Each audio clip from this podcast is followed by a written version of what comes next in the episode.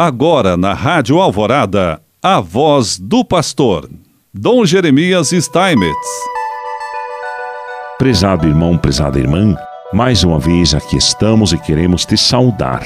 Hoje, de maneira especial, vamos falar sobre o trabalho. Com trabalho, com fé e perseverança. O trabalho é necessário para manter a família, criar os filhos, garantir aos próprios entes queridos uma vida longa. De uma pessoa séria, honesta, o que de mais bonito se possa dizer é: este é um trabalhador. Com efeito, o trabalho, nas suas mil formas, a partir daquele doméstico, cuida também do bem comum. E onde se aprende esse estilo de vida laboriosa? Antes de mais, aprende-se em família. O Papa Francisco já nos reforçou que a família educa para o trabalho com o exemplo dos pais. Pai e mãe que trabalham para o bem da família e da sociedade. No Evangelho, a Sagrada Família de Nazaré aparece como uma família de trabalhadores e o próprio Jesus é chamado filho do carpinteiro. São Paulo não deixa de advertir os cristãos. Quem não quiser trabalhar não tem o direito de comer. O apóstolo refere-se explicitamente ao falso espiritualismo de alguns que de fato vivem às custas dos seus irmãos e irmãs, ocupando-se de futilidades. O compromisso do trabalho e a vida do espírito, na concepção cristã, não estão absolutamente em contraste entre si. É muito importante entender isto. Oração e trabalho podem e devem estar juntos em harmonia como ensina São Bento. A falta de trabalho prejudica também o espírito, assim como a falta de oração deteriora inclusive a atividade prática. Trabalhar é próprio da pessoa humana. Exprime a sua dignidade de ter sido criada à imagem de Deus. Por isso, disse que o trabalho é sagrado. E, portanto, a gestão do emprego é uma grande responsabilidade humana e social que não pode ser deixada nas mãos de poucos nem acabar num mercado divinizado.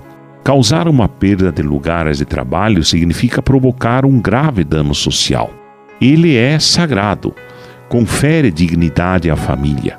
Devemos rezar para que não falte trabalho na família. Por conseguinte, também o trabalho, como a festa, faz parte do desígnio de Deus Criador. No livro do Gênesis, o tema da terra como casa-jardim, confiada aos cuidados e ao trabalho do homem, é antecipado com um trecho muito comovedor.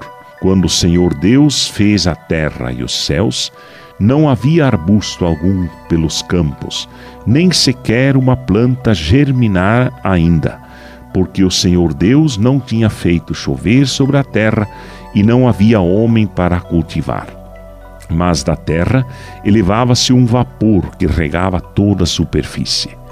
Não é romantismo, é revelação de Deus.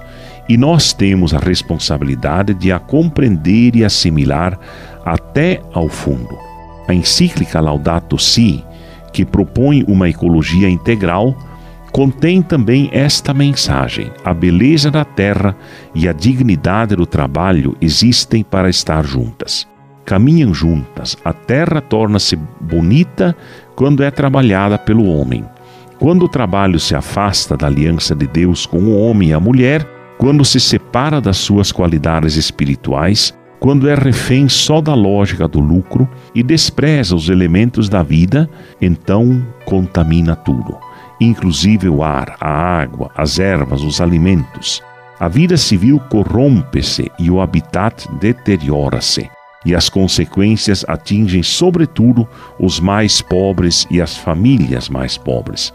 O Papa ainda nos alerta que a moderna organização do trabalho às vezes mostra que uma perigosa tendência a considerar a família como um obstáculo, um peso, uma passividade para a produtividade do trabalho. Mas esquecemos qual produtividade e para quem. A chamada cidade inteligente, sem dúvida, é rica de serviços e organização. Contudo, por exemplo, com frequência é hostil a crianças e idosos. A perda dos fundamentos, desses fundamentos, é um problema muito sério e já temos demasiadas fendas nessa casa comum. A tarefa não é fácil, são necessárias fé e perseverança. Deus nos conceda receber com alegria e esperança a sua chamada neste momento da nossa história, a chamada ao trabalho para dar dignidade a nós mesmos e à própria família. E assim nos abençoe em nome do Pai, do Filho e do Espírito Santo. Amém.